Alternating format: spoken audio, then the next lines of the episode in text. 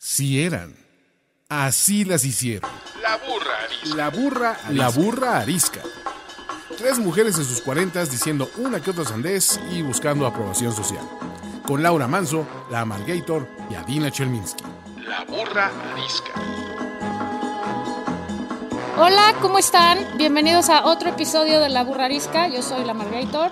Yo soy Adina Chelminsky. Y yo Laura Manso.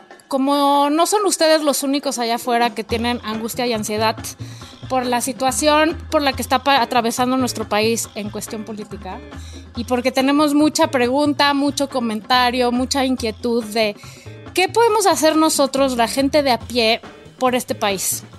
Por eso invitamos, y la compartimos con ustedes evidentemente, invitamos a nuestro más consentido, más favorito, más este, más sabiondo del tema y más buen amigo que se nos pudo ocurrir, Max Kaiser, está con nosotros para contestarnos todas aquellas preguntas que necesitamos saber para ver cómo salvamos juntos a este país. Max Kaiser, bienvenido. Música de tambor.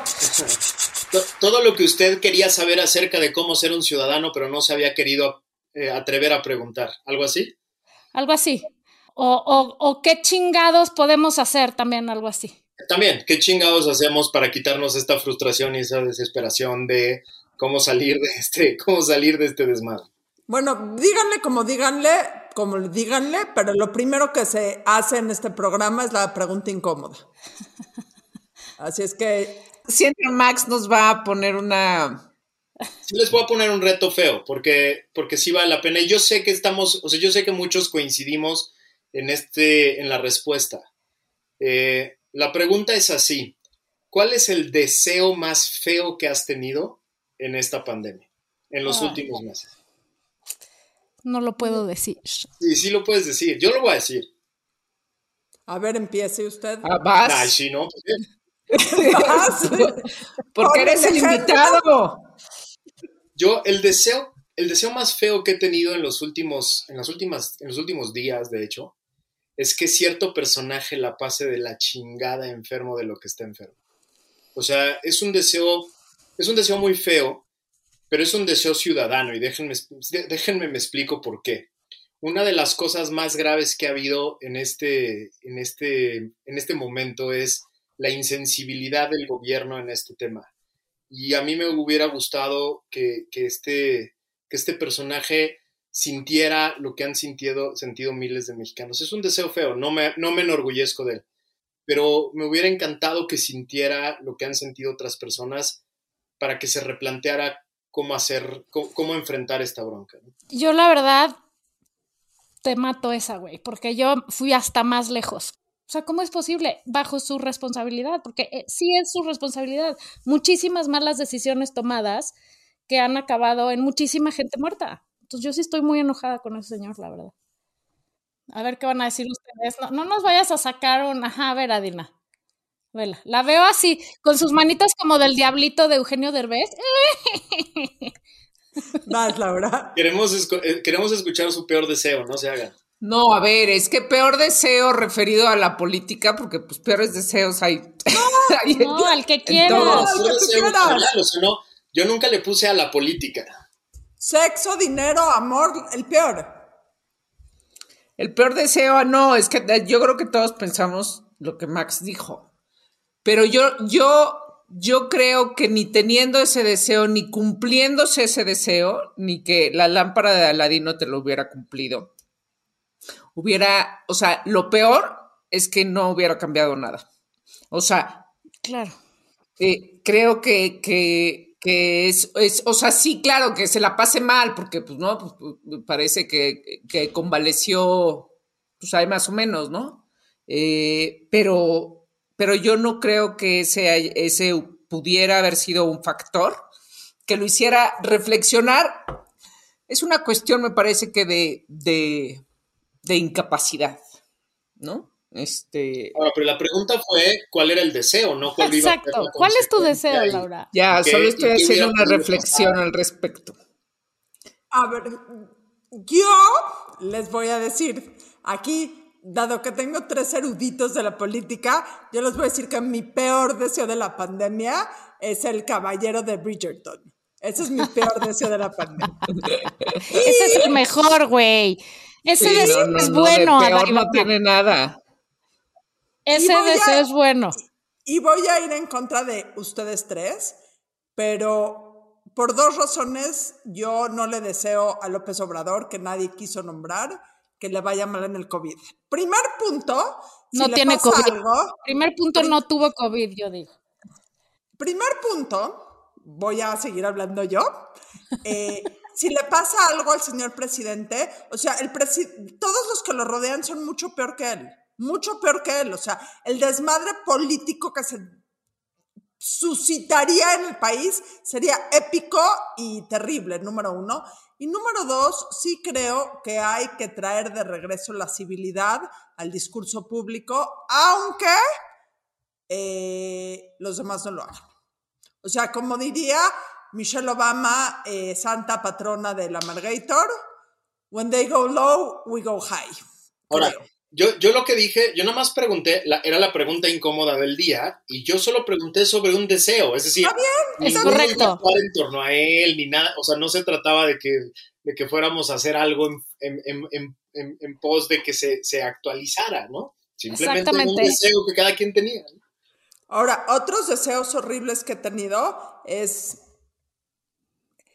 irme en mi coche y manejar horas hacia, no sé, Y nunca regresar. A mí también me ha pasado. Pero esperen, sí. aquí estamos perdiendo el foco. Laura Manso, di tu peor deseo, no te hagas guaje. Estoy pensando, o sea, es que, este, creo que si, si la pregunta lo hubiera hecho a otro personaje, pero como la hizo Max Kaiser, o sea, solo pensé en eso, solo pensé. Pero en efecto, yo tampoco, o sea, eso, yo tampoco desearía que AMLO tuviera una pésima, este, COVID, porque, porque no iba a solucionar nada, o sea, al final, entonces. No, es nada más un deseo humano de, de coraje, del coraje que sentimos, pero efectivamente sería lo peor que le podría pasar al país. Estoy de acuerdo. Totalmente de acuerdo. Pero es un deseo humano, carnal, eh, de pinche frustración, güey, que da toda esta si- situación. O sea, finalmente la, la pregunta incómoda cumplió su objetivo, que es que las puse a, a- a- a pensar y a pensar y a generó decir, controversia. o sea, a ver, yo, o sea, no sé si es un deseo el peor, o sea, es que ¿qué es peor?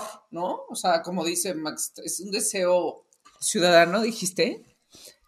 O sea, yo el otro personaje, o sea, es que a mí creo que López Gatel me cae peor, o sea, me parece peor que AMLO. AMLO ni siquiera tiene, o sea, como conocimiento de la ciencia. López Gatel no O de, de, nada. o de nada, o de nada, yo diría, ¿no? Sí.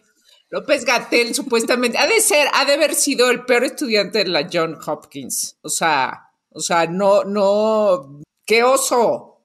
O sea, el peor deseo es que, pues, que haya, que lo, que lo atropellaran y quedara, este, pues, inconsciente durante un par de años.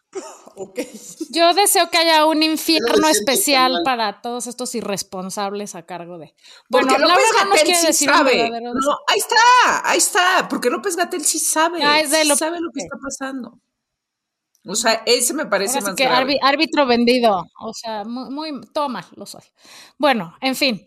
Una vez dicho lo cual, empecemos a hablar, Max.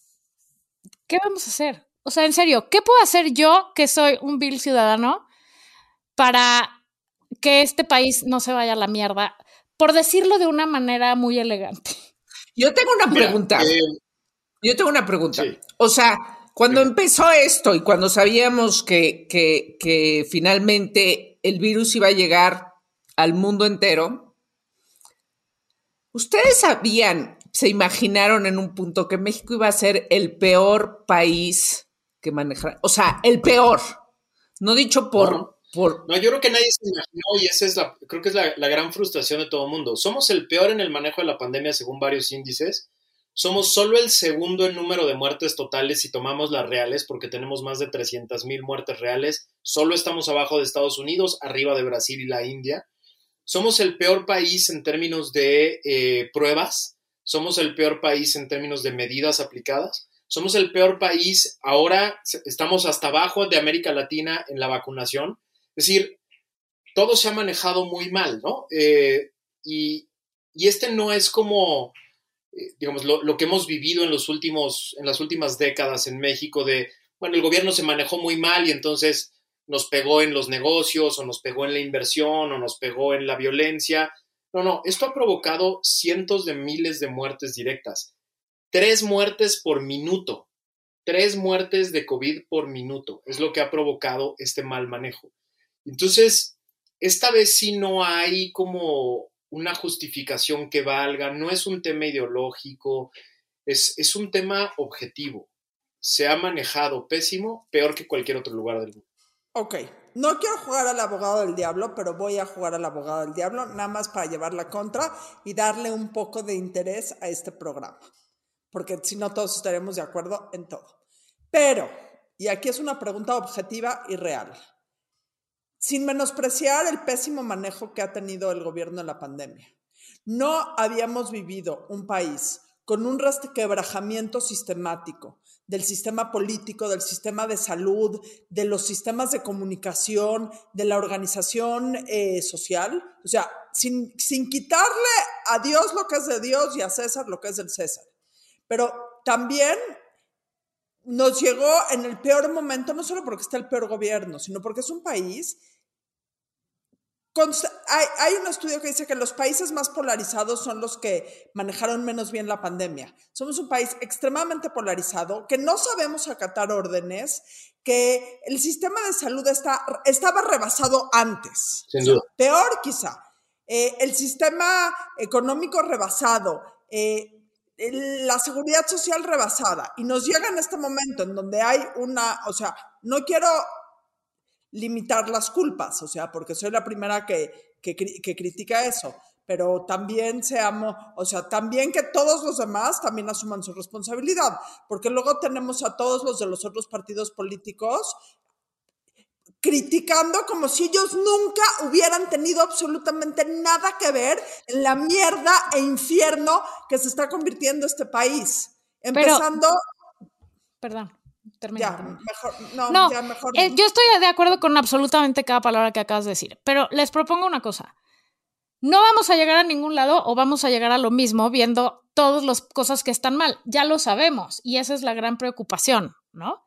Yo lo que les propongo es que hagamos preguntas específicas a Max de gente como nosotros. ¿Qué hacemos, Max? O sea, a ver, desde no tengo mi INE todavía. Puta, please vayan y fórmense. Ya no hay citas. Tienen que irse y formar, en, formarse en su zona y pedir su. O sea, me explico. Pedir, vayan y, saquen su, su credencial lo antes posible. Vayan y lleven a sus niños de, que cumplen 18 de aquí a junio lo antes posible. Seamos, ¿Qué hacemos, Max? Cosas prácticas, ¿qué podemos hacer nosotros? Porque el primer paso del plan es quitarles la mayoría en el Congreso. Totalmente de acuerdo. Y creo que allí, o sea, creo que por eso vale mucho lo que dice Adina y cómo ponemos esto como plataforma, que es, ¿el gobierno actual tiene la culpa de todo el desastre? No. Pero yo creo que es, no, es un muy buen momento para distinguir entre dos palabras, la palabra culpa y la palabra responsabilidad. ¿El gobierno actual es culpable de todos nuestros desastres? Para nada. Tenemos varias décadas de que los gobiernos anteriores destruyeron el aparato democrático, el aparato de seguridad, el aparato de salud, la corrupción impune, etc. Entonces, las culpas están repartidas, en efecto. El tema es la responsabilidad y dónde estaba la responsabilidad en este momento de enfrentar la crisis y por quién, eh, quién era el responsable de poner las medidas y de poner orden.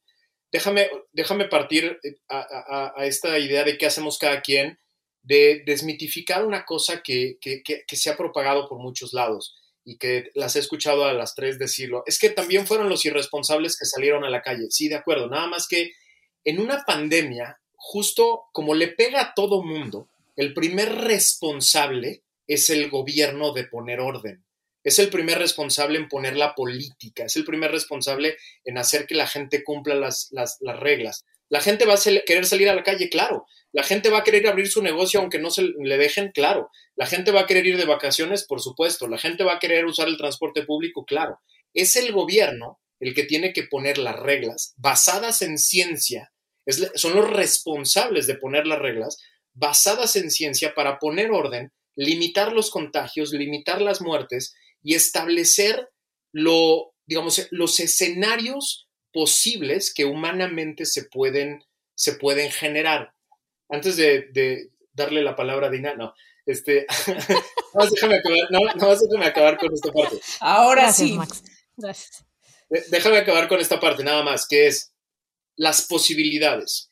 Si hubiéramos tenido un gobierno poco legítimo, poco popular, poco capaz, con poco dinero, entonces sí sería muy difícil decir son los primeros responsables. Pero justo teníamos al gobierno y al presidente más popular de la historia, al más legítimo, con mucho dinero cuando empezó la pandemia, y con mucha capacidad de reasignar dinero de otros lugares a este tema. Entonces, las posibilidades de hacer muchas cosas eran enormes. Se tenía que jugar su prestigio y se tenía que jugar su legitimidad y se tenía que jugar su imagen, sí, se la tenía que jugar, pero la tenía. Tenía la capacidad política de poner sobre la mesa las medidas necesarias para contener esto y hoy estaríamos en una situación muy diferente.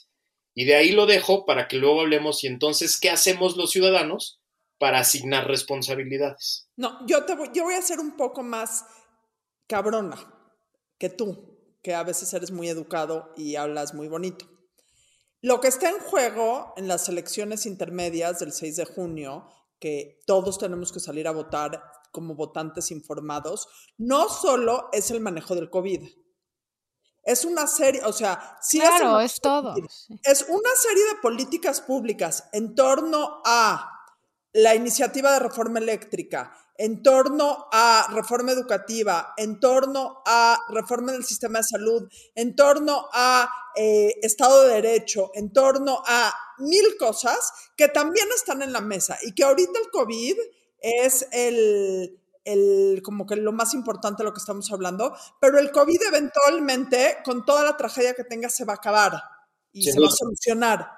Pero lo que, se va- lo, que se, lo que se queda en la mesa también es que si no hay un Congreso más equitativo después de las elecciones del 6 de junio, las decisiones que se van a tomar en torno a muchísimos aspectos que afectan también nuestra vida cotidiana es enorme. Sobre todo para, bueno, no sobre todo para, o sea, le pega a todos, le pega a las empresas, le pega a la gente de abajo, le pega a la gente del medio, le pega a las mujeres, le pega a, a todos, pero Ahora, de ahí partimos, al tipo de cambio, Claro. a todo.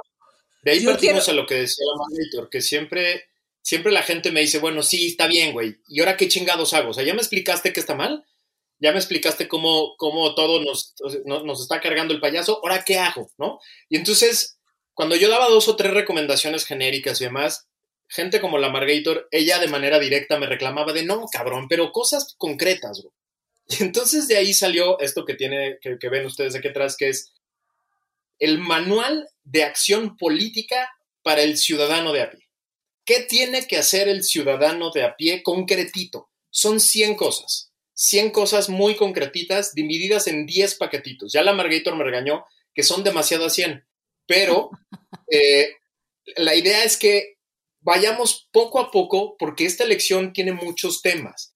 Entonces, primer paquete, el primer paquete que está aquí es prepara la elección. Y entonces vienen cosas como, maldita sea, ten tu credencial de elector, Puta madre. en la vigente, sí. guárdala. O sea, si, si, ya, si sí la tienes, hoy, guárdala en un cajón y no la vuelvas a sacar. exacto. No la vuelvas a sacar para que Porque no se ya te no vaya la vas a recuperar. Pero a ver, Exacto. este, eh, eh, quiero nada más ahí hacer una acotación, Max. Y has de tener tú muy presente qué, po- qué porcentaje, qué, porce- qué porcentaje votó cuando cua- en el 2018 del padrón. Mira, es terrible porque las elecciones intermedias tienen un promedio de menos del 50% Exacto. Entonces, cuando, cuando son intermedias, o sea, la gente está menos interesada en votar, ¿no? Entonces, yo creo que aquí los que sabemos, o sea, yo en efecto digo, no se me vaya a perder mi INE y voy y la guardo, porque ya el día que se te pierde, ya, pues ya, ya no te da chance de recuperarla.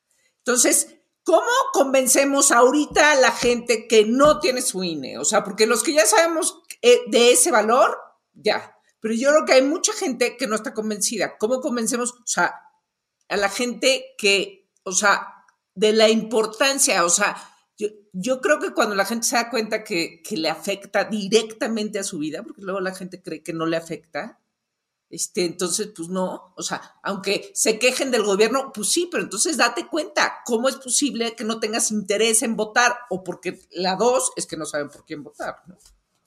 E, Es ignorancia, y te voy a decir por qué. Eh, en las elecciones intermedias, cuando se empatan con elecciones municipales y de gobiernos, en los, en los lugares donde hay votaciones por ejecutivos, es decir, por el gobernador y por el presidente municipal, sube la participación. O sea, a nivel nacional la gente vota, vota poco, pero en donde votan por gobernador, la gente cree que ahí hay mucho, mucho en juego y sale a votar más. Aumenta hasta 10%, ¿no? Eh, de, de, del 50 nacional en los estados donde hay eh, elección de gobernador aumenta 10%, porque la gente cree que ahí sí se está jugando algo. Entonces, lo primero, y es una gran pregunta la que haces, porque lo primero es que hay que explicarle a la gente qué hace un maldito diputado. O sea, la gente dice, ¿para qué chingados me sirve un diputado? ¿Yo, yo qué? O sea, yo, ¿de, de qué se trata? Bueno. Tenemos 500, ¿para qué chingados sirven? ¿Qué, ¿Para qué me sirven tantos y yo por qué? ¿Cómo voy a influir en cada uno? Bueno, en este momento una de las decisiones, hay dos decisiones que son fundamentales en este momento en este país. La primera es dónde ponemos los muy poquitos recursos públicos que vamos a tener. Este va a ser el año con el peor presupuesto de la historia, el peor presupuesto de la historia. El boquete está calculado en 200 mil millones de pesos. ¿Qué es el boquete? El boquete es la diferencia entre lo que estos idiotas calcularon que iban a recibir a lo largo del año y lo que en realidad van a recibir. Para la mitad del año van a tener un hoyo como de 200 mil millones de pesos que no van a saber de dónde sacar. ¿Quiénes toman esa decisión? Los diputados. Ellos son los que deciden dónde poner la lana. El presidente el 8 de septiembre les manda el presupuesto de egresos de la federación, la, la propuesta, y esos 500 güeyes que creemos que no sirven para nada son los que tienen la capacidad de decir, en lugar de mandar la lana a dos bocas o al tren Maya, mejor vacunas, mejor medicinas, mejor doctores mejor pagados, mejor cuidamos a las enfermeras y a los enfermeros de México. Ellos toman esa decisión. Ellos son los encargados. Y ahora, ¿qué tenemos hoy? Tenemos una, una Cámara de Diputados en la que 256 personas, que son los de Morena, creen que su chamba es cantarle las mañanitas al presidente. Literal, una sesión del Congreso de la Unión fue para cantarle las mañanitas al presidente. Se sienten sus empleados. ¿Qué tenemos que hacer los ciudadanos? Equilibrar esa Cámara. Esa Cámara tiene que estar llena de personas que le digan al presidente, no, Nel, cabrón. Solo tres proyectos, bueno, cuatro proyectos, cuatro proyectos de infraestructura. El tren Maya, dos bocas. El tren México-Toluca y Santa Lucía le cuestan al país 720 mil millones de pesos. 720 mil millones de pesos. En manos de esos güeyes está que esos proyectos se cancelen y esa lana se vaya a lo que necesitamos hoy, a reactivar negocios, a comprar vacunas, a comprar medicina. Esos güey, y eso es lo que hay que explicarle a la gente. Exacto, porque y además de COVID o no COVID, como bien dice Adina o Laura, no sé quién decía, alguien dijo, o sea, el COVID un día se va a acabar, pero el, la definición número uno de una democracia es que hay, ahora sí que haya de todo, ¿no? Uh -huh. Y que hayan contrapesos porque de lo contrario se vuelve, pues no sé si se llama dictadura o no sé si se llama sí. Venezuela o no sé si se llama, cómo se llama, pero el gran problema de ahorita que la gente tiene que entender es que si este señor sigue teniendo la mayoría de gente que le cante las mañanitas, va a seguir tomando todas las decisiones que a él se le den la gana y estos tipos le van a seguir aplaudiendo y permitiéndole todo porque son sus súbditos. Fin, ¿no? Se llama tiranía, tiene un nombre. Exactamente. Y la, la relevancia de esto que la gente entienda es, nada más volteen para atrás y vean en dos años como, o sea, la capacidad de destrucción que dos años han tenido. Súmenle cuatro más, güey. O sea, si eso no es una razón suficiente para irse a formar en la pinche cola del Liline con cuatro tapabocas y una mascarilla y guantes, pero hacer todo lo que tengan que hacer para que los siguientes cuatro años alguien le diga, no, cabrón, esto no lo vamos a hacer, aunque no se haga nada más, ¿eh? O sea, si en este momento de la vida la elección es detener a este señor y que ya no se apruebe nada y se queden paralizados cuatro años, pues mejor paralizados que destruyendo. Con eso tenemos. Ya con eso ya estoy. Con lo que ya destruyó ya fue suficiente. Claro, porque la segunda función de los diputados es la fiscalización. La primera es decidir sobre el presupuesto y la segunda es fiscalizar al gobierno a través de un aparatote que se llama la Auditoría Superior de la Federación, que depende de la Cámara de Diputados. Ellos son los encargados de revisar que ese presupuesto que tú le diste, esa lana que tú le autorizaste, solo se haya gastado en esto. Déjame te pongo un ejemplo que salió esta semana. El programa estrella del gobierno, que es el de los ninis, el de los jóvenes construyendo futuro, tiene una eficacia del 4%. 4%. Es decir, de los más de 80 mil millones de pesos que se han gastado en ese programa, solo ha servido para que el 4% de los jóvenes de ese programa tengan un empleo. Esa es nuestra lana siendo malgastada por un gobierno que prefiere programas clientelares electorales. Bueno, la fiscalización es revisar eso y decir, oye, esto no funcionó, aquí hay responsables, hay que recuperar ese dinero y gastarlo en otro lado. Si esta, como dice la Margarito, si estas dos cosas no te motivan para salir a votar por un diputado que no sea del partido en el poder, pues entonces ya mejor eh, dedícate a otra cosa como ciudadano. Entiérrate. Ok, una. Dos, ya que ya tengo mi INE, ya voy a ir a votar.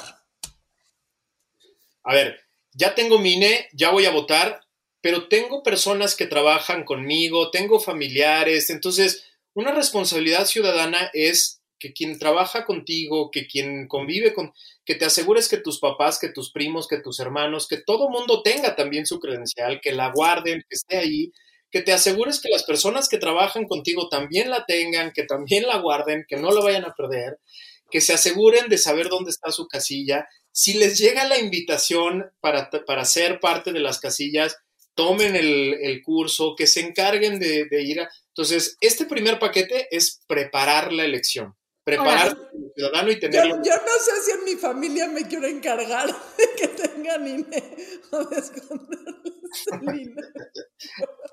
todos tienen que tener, o sea, es que ese es, parte del chiste de ser ciudadano. Alina, tú quítaselos, por favor. Quítales el INE a tus familiares. Tú sabes a quiénes quitárselos. Que no la vuelvan a encontrar, que la encuentren, que la encuentren la segunda semana de junio. Exacto. Oye, Max, Max, a mí una cosa que se me quedó muy grabada que me gustaría que dijeras es, ¿cómo te acuerdas que hablamos por teléfono y te dije, tienes que venir a decirle esto a la gente?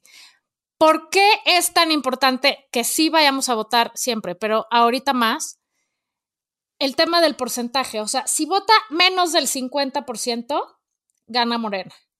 Sí. Cuéntanos, cuéntanos ese dato porque es escalofriante y eso sí los va a hacer irse a formar a la cola del INE. Es, está probadísimo en las últimas seis elecciones federales que abajo del 50% de, de participación normalmente gana el aparato en el gobierno. ¿Por qué? Porque el aparato en el gobierno es el que tiene los programas sociales, los programas clientelar y es el que moviliza gente. Morena se encargó desde que llegó de poner unas cosas que se llaman superdelegados. Son 32 personajes que están en las entidades federativas. Antes el gobierno tenía delegados federales en las entidades. Había uno de educación, uno de, uno de salud, y entonces eran cuates que se encargaban de aterrizar el recurso federal en los estados. Morena puso ahora a un solo güey que se encarga de hacer eso en cada estado. Muchos de ellos ahora son candidatos a gobernadores. ¿Qué hicieron esos güeyes durante, durante dos años? Hacer redes. Claro. Decirle a la gente, este dinero es gracias a mí, es gracias a Morena, es gracias a que yo te lo traigo. Entonces, esos güeyes ya tienen las redes creadas, esas redes van a salir a votar, están obligados a salir a votar, porque si no salen a votar, pierden, tienen la amenaza de que van a perder su, sus, recursos, que van a perder sus, ayudas. Y por lo tanto, ellos, ellos no se preocupan por la participación. Entre menos haya participación de otras fuerzas, su fuerza se convierte en más grande. Está demostrado que arriba del 60% el partido en el gobierno empieza a perder.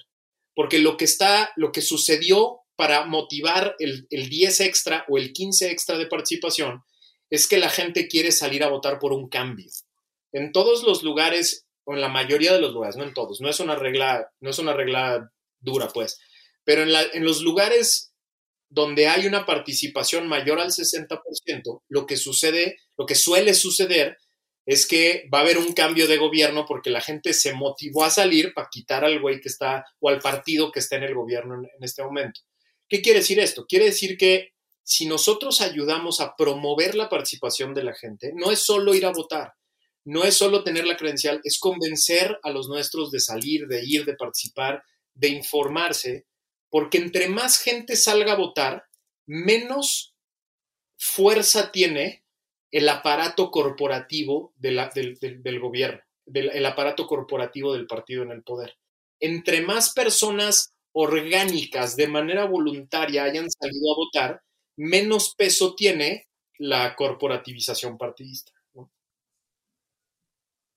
Ya puedes hablar, Adina. Dice Max que ya puedes hablar. Sí, no, o sea, ¿desde cuándo él es el dueño del, papel que tengo yo de dar la palabra? Para que veas lo que sentimos nosotras siempre, Adina. Exacto. Ok, estoy de acuerdo que tenemos que salir a votar convencida. Pero tengo un tema. Toda esta teoría dicha o tácita que existe de ni un voto a Morena en diferentes hashtags. No lo que está haciendo es hacer complacientes y huevones y mediocres a los partidos de oposición en los candidatos y las propuestas que ponen? Gran, gran, pregunta y por eso, digamos, el manual este no solo se trata de, digamos, de saca tu credencial, etcétera. Este paquete, el segundo paquete y el tercero, tiene que ver con informarse, o sea, decir, lo que le digo aquí a los ciudadanos es, infórmate en medios adecuados, ten por lo menos a cinco columnistas a los que sigas permanentemente, ocúpate de saber cómo está el tema de la economía, el tema de la salud, el tema de la seguridad, etcétera. ¿Por qué? Porque después el siguiente paquete es influye en la agenda pública, ayuda a generar una buena agenda pública de los partidos. ¿Cómo nos quitamos el asquito que tenemos los ciudadanos en votar por priistas o por perredistas o por panistas en este momento, la única manera es imponiéndoles una agenda, diciéndoles, ok, solo voy a votar por ti, solo voy a votar por ti si estos temas que yo quiero que estén en la agenda los incluyes en la agenda. Pero después, en los siguientes paquetes, viene lo que pasa el día de la elección y después de la elección. Es decir, el día de la elección tenemos que salir a votar, pero luego otro paquete es, después tenemos que hacer que estos güeyes respeten los resultados. O sea, una, cosa que tenemos que hacer los ciudadanos el lunes en la mañana es decirle a los partidos que perdieron no en el cabrón. Nada de que desconoces al INE, desconoces la elección, solo, solo reconoces los distritos donde ganaste y desconoces los otros. Ganaste y perdiste y así son las reglas. Pero, ¿cómo se hace eso, Max? O sea, alguien que está, otra vez yo, en mi casa, ¿Cómo le voy a decir al peje y sus secuaces, no, güey, no hagas berrinche, claro que fue, así pasó y el INE, confío en el INE. ¿Qué, ¿Qué, hago yo? Te voy a poner un ejemplo que sucedió hace como cuatro meses más o menos. Eh, después de varios, el, INE emitió una convocatoria para renovar a sus consejeros. Después de varios meses de convocatoria, si se pusieron una serie de reglas, concursos abiertos, exámenes, etc. Se cumplieron todas las reglas una vez que acabó el proceso, Morena no tuvo, no logró imponer a dos personas que quería meter en la terna. Los otros partidos tampoco, pero Morena no pudo. ¿Qué quería hacer Morena? Tumbar el procedimiento el día que se iba a votar en, en, la Cámara de Diputados para reponerlo completito. Se hizo un movimiento de tal manera en redes sociales y fue tan grande la presión en redes sociales que Morena se echó para atrás. Y al final quedaron los que quedaron.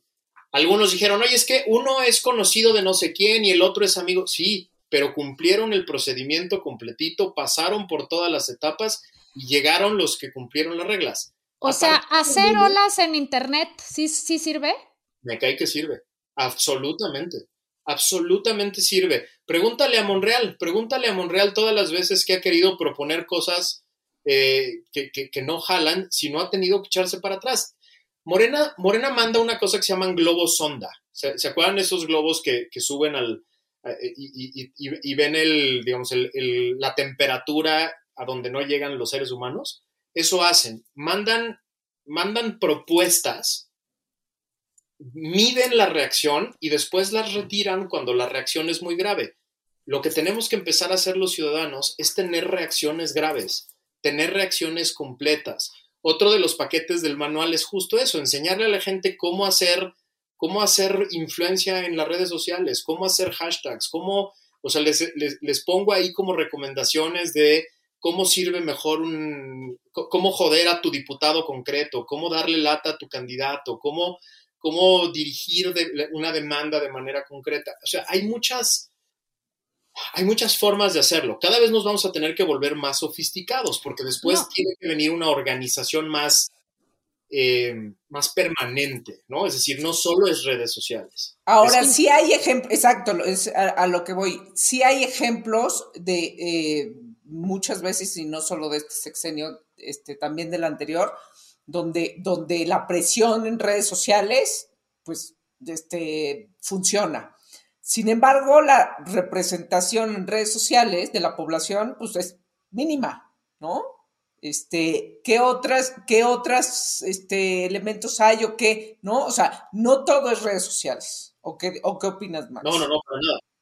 Para nada. Yo creo que a partir de ahí tenemos que re- re- reanimar a la sociedad civil organizada, que ha estado muy vapuleada en estos dos primeros años. O sea, a- o sea, los- de los pocos que sobreviven como mexicanos contra la corrupción, que son un dolor de cabeza para el gobierno, tenemos que empezar a generar más de esos. O sea, que los ciudadanos, que las mujeres que tienen algo que decir se organicen en una buena organización, que, los, eh, que las personas que defienden a los ciclistas como a los que madrearon el, eh, eh, ayer se, se- se organicen en, una buena, en un buen lugar. Que, o sea, necesitamos que cada grupo de influencia empiece a tener sus espacios bien organizados y canales adecuados para, para presionar al gobierno y para no dejarlo hacer las, las cosas que, que- quieren hacer, por lo menos que les cueste más trabajo, ¿no? Sobre menos- todo, No, a ver, pero se dejan presionar donde le- les es fácil presionar. Si te voy a poner un ejemplo que contrarresta lo que acaban de decir. El caso de Félix Salgado Macedonio, que para quien no lo haya leído, Laura Manso, que está aquí presente, escribió un gran artículo sobre Félix Salgado Macedonio. Eh, no se mueven. O sea, todo esto que habían dicho antes del COVID fue la marcha de las mujeres y todo el mundo decía que las mujeres, el movimiento feminista, o pónganle la palabra que quieran, era el gran partido de oposición del gobierno, porque eran las que se podían organizar. Luego vino el COVID y pues nos cargó la chingada a todos, pero eh, le hacen caso a lo que quieren hacer, ceden donde quieren ceder. Pero, pero ¿has visto a las mujeres organizadas por todo México negando la candidatura de Félix Salgado Macedonio? Yo no. Yo he visto a un par de activistas como Laura decir algo eh, y como tú decir algo en contra, pero, pero a las mujeres organizadas mentando Pero es que la candidatura, la neta no. O sea, te, te entiendo. Y creo caso que, que sienten o la. O sea, una cosa que tenemos que empezar a hacer es a participar activamente como ciudadanos, más allá de ser activistas de Twitter. Pero es que también ahí, o sea, se juntan varias cosas, COVID o no COVID, porque ahorita vete a ver quién se quiere ir a una marcha, ¿no? Pues nadie quiere, o sea, por la tema ahorita. Pero lo que quiero decir es, pues sí, sí nosotros tenemos, así como no toda la culpa es del PG y sus secuaces y ya habían cosas antes y el PRI robó más, todo lo cual es cierto, somos una sociedad huevona y comodina que no queremos hacer nada. Ver, Y yo- yo queremos que alguien más lo haga y nosotros le damos retweet, ¿no? Y está cañón. O sea, eso... Yo, yo tengo otra idea.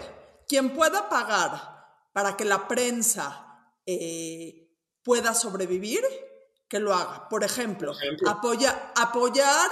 Yo, pájaro político, me encanta lo que hacen. Me da enteramente lo mismo eh, lo que publican para suscriptores especiales, pero una vez al mes me suscribo a Pájaro Político, por poner un ejemplo, nada más para poner mi granito de arena y que puedan seguir publicando. La prensa libre. Publicaciones- publicaciones como Pájaro Político, como Sin embargo, como, digo que ninguna es perfecta, pero publicaciones libres, independientes, críticas y objetivas, si pueden apoyar con donativos, eh, bueno, no, no son donativos, si, pueden, podamos apoyar con suscripciones, que eso les permita no depender de la publicidad, que mucha es publicidad pública que ahorita se les ha quitado, eh, también es otra idea. Lo, lo mismo organizaciones de la sociedad civil, o sea, empezar a meterle lana, o sea, si no vas a participar activamente en una organización de la sociedad civil, ponle lana, porque la necesitan, necesitan ayuda económica, necesitan tener más gente. O sea, de pronto, yo trabajé muchos años en, bueno, no muchos años, tres años en el, en el INCO. Eh, la gente creía que éramos 500 personas por todas las locuras que hacíamos por todos lados y éramos 30. 30 personas eh, con muy pocos recursos en oficinas compartidas, etcétera. Las organizaciones de los mexicanos contra la corrupción parecería que son mil personas y son 80 eh, chavos básicamente que están haciendo mucha chamba de muchas, de mucha y que todo el tiempo son atacados por el gobierno por de dónde reciben donativos. Entonces, como dice Adina, financiar medios de comunicación independientes, financiar a buenas organizaciones de la sociedad civil, apoyar campañas de cosas, tener una causa. O sea, yo creo que una de las cosas que, que, no tenemos los ciudadanos en México son causa. No me acuerdo los números, Adina es la buena para estos datos de números y demás, pero si no mal recuerdo, en Estados Unidos las personas pertenecen a tres organizaciones de la sociedad civil por ciudadano. En México es punto uno, ¿no? wow, eh, sí, algo, así, es algo así el número. Entonces, pues sí, no tenemos, o sea, si no quieres salir tú y ser el gran activista, pertenece a una de estas organizaciones, regístrate, pon tu lana, haz, haz, haz que la organización pueda hacer sentir su, su fuerza cuando llega con un senador y le dice, oye, vengo a representar a un millón de personas suscritos en mi organización, que es muy diferente a mi organización somos 200 este, mujeres que venimos a decir Salgado Macedonio, no. Yo creo que la, sociedad civil podemos empezar a generar olas, bola, eh, eh, fuerza en, en, la manera en la que tengamos la capacidad de generar buenas redes y estar pendiente de lo nuestro. Ahora, lo, otro que siempre he dicho es que de pronto queremos participar en la política nacional y hablar de la, discutir sobre la ley del Banco de México y las, y las, y las divisas, si entran o no entran, eh, y el banco tiene que comprar las, los excedentes o no, pero no hacemos nada aquí afuera en nuestra colonia, no participamos activa y políticamente en que la colonia esté bien, en que la calle esté bien, en que el policía siempre venga, en que el tránsito funcione de manera adecuada, que esté limpio, que el agua funcione. Entonces, también tenemos que empezar a hacer política local, la más local, la más, o sea, tenemos que empezar a generar células en las que las cosas funcionan bien. Y sí, a mí eso... No más que participar. Yo creo que eso es, a mí siempre me ha parecido esencial, o sea, al final porque, porque también, porque hay poca cultura de participación eh, política y ciudadana, porque entre que pues, no ves resultados, porque entre que pues, son procesos complicados, vete a quejar de que, o ve, a pedir que este, pongan el poste de luz o cosas así de sencillas, ¿no? Eh, no hay una cultura y ese, ese dato de, este, pertenezco a tres organizaciones en Estados Unidos y aquí punto uno, pues es que uno conoce a muy poca gente que está involucrada, pero creo que también hay ejemplos que también nos dicen, sí funcionan, sí funcionan estas organizaciones. O sea, este, el, famoso la estafa maestra, ¿no? Que todo el mundo, que todo el mundo conoce sí, este, publicado por eh, Mexicanos contra la Corrupción y Animal Político, precisamente. Pero justo son esos ejemplos, sino cómo fregados damos a conocer lo que se está haciendo mal, cómo señalamos lo que se está haciendo mal. ¿Cómo se logró eso? Pues en efecto, no por medios que este, cada día tienen menos dinero, como dice Adina, este, o, sino por, por organismos que, que están financiados, tendrán sus intereses, no lo dudo, pero finalmente es el contrapeso, ¿no? O sea, este, Esa es la palabra clave en este momento. Ahora, una, cosa que es importantísimo es que en la generación de ciudadanía no hay atajos, ¿eh? O sea, no hay, no hay soluciones fáciles ni rápidas. Hay que empezar hoy, hay que empezar a hacer ciudadanía hoy, hay que empezar a educar a nuestros hijos, hay que hacerlo nosotros, y poco a poco se va generando una cultura y toma mucho tiempo, pero hay que empezar a hacerlo. Es decir, los países que tanto admiramos, los países nórdicos europeos, los países asiáticos, democráticos y demás, no empezaron a hacer ciudadanía ayer y de pronto son las grandes potencias. Es una cosa cultural. ¿No? Es, una, es, una, es, es, la creación de cultura. La cultura se genera primero por... Cultura cívica, sí. O sea, primero te, te, obligas a hacer cosas por disciplina. Esas cosas se te empiezan a hacer poco a poco hábito y de pronto se convierten en parte de una cultura y que forma, digamos, una, una civilización diferente. No hay atajos. Hay que empezar a hacer la chamba. No hay salvadores, no hay, no, hay políticos que un día van a llegar a cambiar las cosas y que no existen solitos. Oye, a ver, Max, en el, en el desamparo en el que nos sentimos todos muy bajoneados y preocupados, imagínate que ya convencimos a la gente que vaya por su INE, se forme, haga, lo tenga, lo guarde en el cajón, no lo pierda, convenza a todos los demás. Hoy es 6 de junio. Ay, sí, pero es que, güey, ¿por quién voy a votar? O sea, no hay candidatos, which is true. Y eso, a la larga, si empezamos a participar, habrán mejores candidatos a la larga. Pero este 6 de junio, pues la verdad, la verdad, la verdad es que el panorama está de la chingada. ¿no? No, sí hay. Y además, y además, ¿cómo crees que voy a votar por el PRI? Y qué asco el PAN, y qué horror el PRD. Y entonces, esta es mi teoría, Max. Por favor, corrígeme y ilústranos. Estas elecciones, queridos podescuchas de la Urrarisca, no se trata de encontrar al mejor candidato. El objetivo de estas elecciones se trata de quitarle la mayoría a Morena en el Congreso para que este país tenga contrapesos y para que este país no lo decida una sola persona. ¿Sí. O, o no? La elección se trata de dos cosas. La elección se trata de rendición de cuentas y equilibrio de poderes. Pero primero rendición de cuentas. O sea, tenemos que volvernos buenos los ciudadanos de exigirle cuentas a los que hoy están en el poder. Porque es importantísimo esto que te voy a decir y que lo, lo entiendan los, los que escuchas. Que es, el, estamos estrenando por primera vez en la historia desde 1935 en este país la reelección que había desaparecido, la, re- la reelección inmediata de servidores públicos.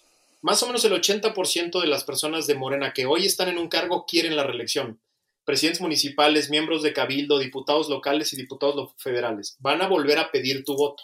Van a el decir, oye, presidente, se te olvidó el presidente. no, él no, él no, digamos, el, eh, y él no va a poder. Esas personas hoy tienen un cargo, hoy ya, hoy ya ejercieron el cargo y hoy quieren pedir tu voto haciendo lo mismo. Entonces, rendición de cuentas es el primer elemento de esta elección. Tú ti ya no voto porque lo hiciste pésimo. Exactamente. Ese es el primer motivo de esta elección. Y el segundo motivo sí es, vamos a equilibrar los poderes. Ahora, no va a haber candidatos perfectos nunca, en ningún cargo, en ningún país, ¿eh? Siempre hay algo. sí. Digo, Sí, pregúntale, pregúntale a los millennials que no quisieron votar por Hillary cómo les fue con Trump, ¿no? Es decir, a Hillary le quisieron encontrar todo lo que le quisieron encontrar, muy bien, no votaron por ella, eso implicó cuatro años de Trump. Bueno, más o menos igual en México, ¿eh? ¿Quieres encontrarle fallas a los candidatos? A todos les vas a encontrar. No hay candidatos ideales. Pero es una falacia decir que no hay candidatos. Son 21 mil cargos públicos. Y luego la chilangocracia nos lleva a pensar que si no me gustan a mí los chilangos, o sea, si yo no los conozco, o si yo no los, o si, yo no los apruebo, no hay. No, no es cierto. En municipios y en distritos locales hay mucha gente que está haciendo la chamba. Sí hay candidatos que hicieron la chamba. O sea, lo que le digo a la gente es, revisa quiénes son tus candidatos. Infórmate. Infórmate. Va a haber posibilidad, con estos dos criterios que te decía, rendición de cuentas y equilibrio de poderes, vas a poder tomar una buena decisión. Ahora, imagínate, porque sí hay, y el ciudadano de pie a pie, así es, Max. Imagínate que a nuestros podescuchas tan, tan honorables les da hueva informarse, porque así somos. Nos da No, hueva. porque ahora burra arisca y para eso estamos aquí. Es- estoy de acuerdo. Es- ese, ese Entonces, sería, no les ese da sería, hueva aquí oyendo. o sea, la idea es esa. Pero vamos a pensar que les dio hueva y es 6 de junio. ¿Qué hacen? ¿Voten por quien no, o sea, piensen en hacer contrapesos? Eh, Sí, es que ese es, ese es o sea, todo, en todo el mundo, en todas las democracias, las elecciones siempre tienen una razón de ser, un, un, un, un drive general, un drive genérico. Entonces, si no te quieres informar, te dio huevo informarte de exactamente quiénes son tus candidatos, qué proponen en seguridad, qué proponen en salud, qué proponen en corrupción, Tache, pero toma, entonces, dos, toma dos decisiones. ajá. ¿Quieres o no quieres rendición de cuentas? ¿Quieres o no quieres equilibrio? Punto, nada más. Entonces, candidato A del partido en el poder dice, yo voy a seguir haciendo lo mismo que estoy haciendo hasta hoy. O sea, nada. Si eso es lo que quieres o no. Si no quieres eso, entonces vota por el de enfrente. Decisión 2. equilibrio de poderes. El candidato A representa no equilibrio de poderes. Ese güey le va a volver a cantar las mañanitas al presidente en lugar de revisarle las cuentas. Y ojo, no todo, no to- el equilibrio de poderes no es solo Morena, también hay muchos partidos Para allá voy. incondicionales a Morena. Ah, Para allá voy. Lo que sí me atrevo a decir directamente, yo sé que a- a- a- el INE va a poder sancionar a las burras ariscas, pero no, me, que me sancionen a mí. Lo que sí me atrevo a decir directamente es, por piedad de Dios, no voten por los partidos satélite. Que los partidos satélite pierdan el registro no sirven para nada. Son gastadero. partidos solo representan a sus propios intereses y no sirven para nada. No voten por el PES, no voten por RSP, no voten por el Verde, no voten por el PT. Son partidos políticos satélites del gobierno que solo van a hacerle el caldo gordo. O sea, lo único que pasa con esos partidos es que Morena obtiene una sobrerepresentación en la Cámara porque esos partidos en realidad van a estar con Morena. Entonces, no son alternativa, no son partidos de no muchos de ellos van a hacer campaña con el, con el tema de yo no soy político, yo soy ciudadano, yo no soy los partidos de siempre, yo soy partido nuevo, yo soy no, son partidos satélites del gobierno. Entonces, lo que sí les puedo decir, no les voy a decir por quién votar. Lo que sí les puedo decir es por quién no votar. Por partido satélite, ni madres. Ahora, yo creo que, yo creo que nos yo he visto, sancionar. yo he visto mucha completo. gente, mucha gente que votó carro completo. No sé si Adina votó carro completo Morena, pero digo, ya que No, estamos so- en- so- so- ya que estamos por esto, solo voté por López Obrador. Todo lo demás, Pero- separé mi voto. Pero así Ah, mucha gente súper convencida del- en el 2018, A ver, carro ver. completo, carro completo. Per- per- Creo que no, ya no, hicieron una reflexión. Pe- pe- perdón, perdón, perdón, perdón, pero con estas dos ya he tenido la plática. Lo que no saben los podescuchos es que nos estamos viendo por Zoom y aquí el señor Kaiser subió los ojos y peló los ojos como si fuera jugador de béisbol. Pero nada más te quiero, o sea, ni peles los ojos, porque también la elección en el 2018 lo hice con conocimiento de causa, con un voto informado y las otras opciones que existían en el 2018 eran una verdadera mierda. Porque ¿Y estás arrepentida? ¿Estás arrepentida?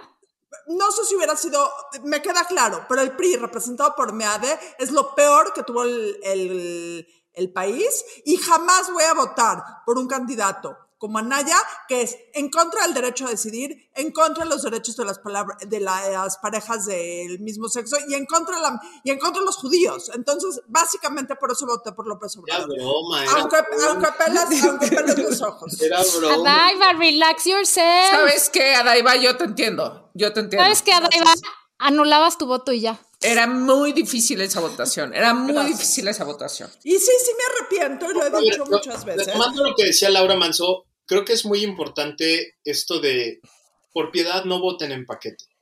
Por piedad no vayan y tachen el mismo partido todo el tiempo. O sea, además de que no voten por los partidos satélite y los partidos chiquitos, no, no, no tachen todo al mismo tiempo. O sea, que el equilibrio de poderes sí sea una, una razón de ser en la elección. Si no se quieren informar, por lo menos el equilibrio de poderes. Entonces, vamos a hacer un resumen. Las cinco cosas más importantes que el ciudadano tiene que hacer. Uno, sacar su INE. Y guardarla en convencer la caja todo- fuerte. No perderla y convencer a todos a su alrededor que lo tengan y asegurarse que sus, sus significant others lo tengan. Dos, Dos, informarse. generarse una disciplina de informarse en fuentes adecuadas con personas adecuadas.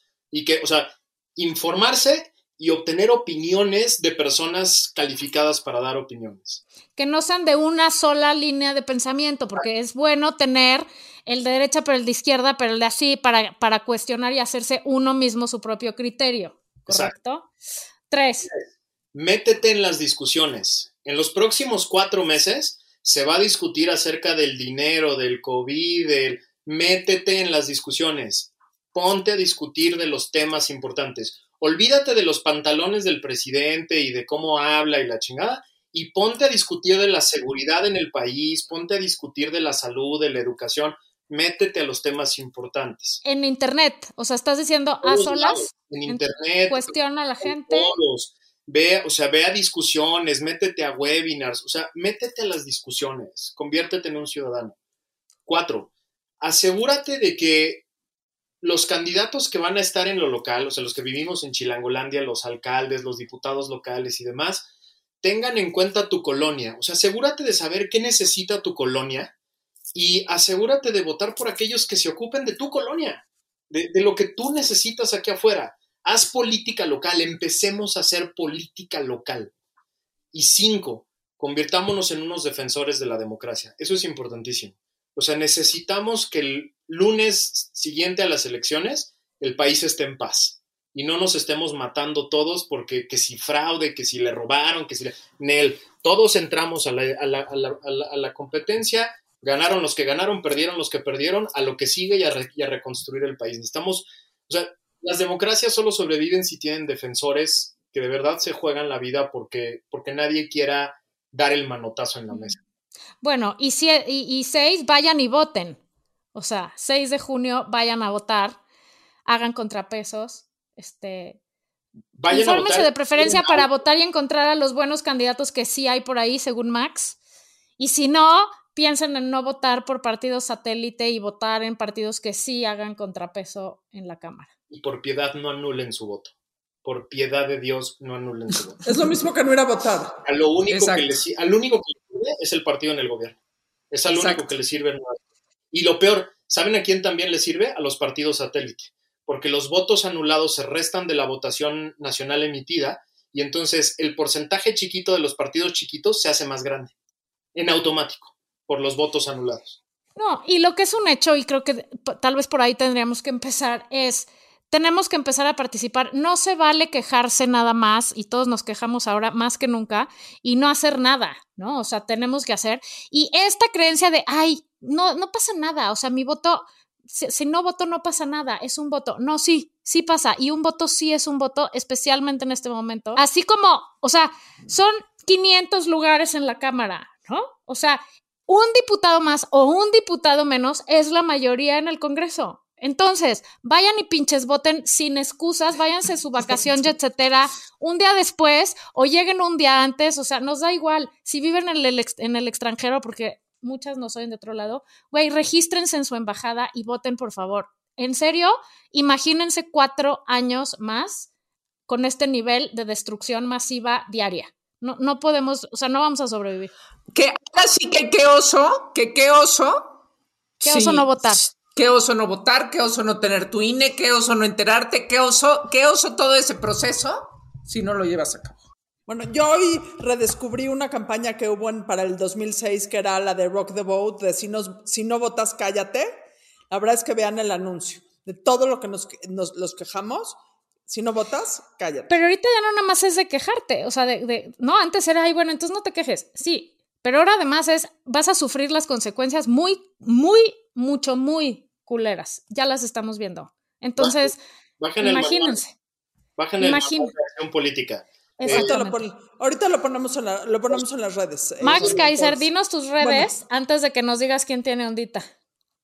Dos de mis moneros favoritos, las va- va- vamos a hacer una versión 2. Alarcón y Ritus están haciendo 10 caricaturas para, para ilustrar cada uno de los 10 paquetes. Va a quedar bien padre. Bájenlos. Bueno, ¿Cuáles son tus redes?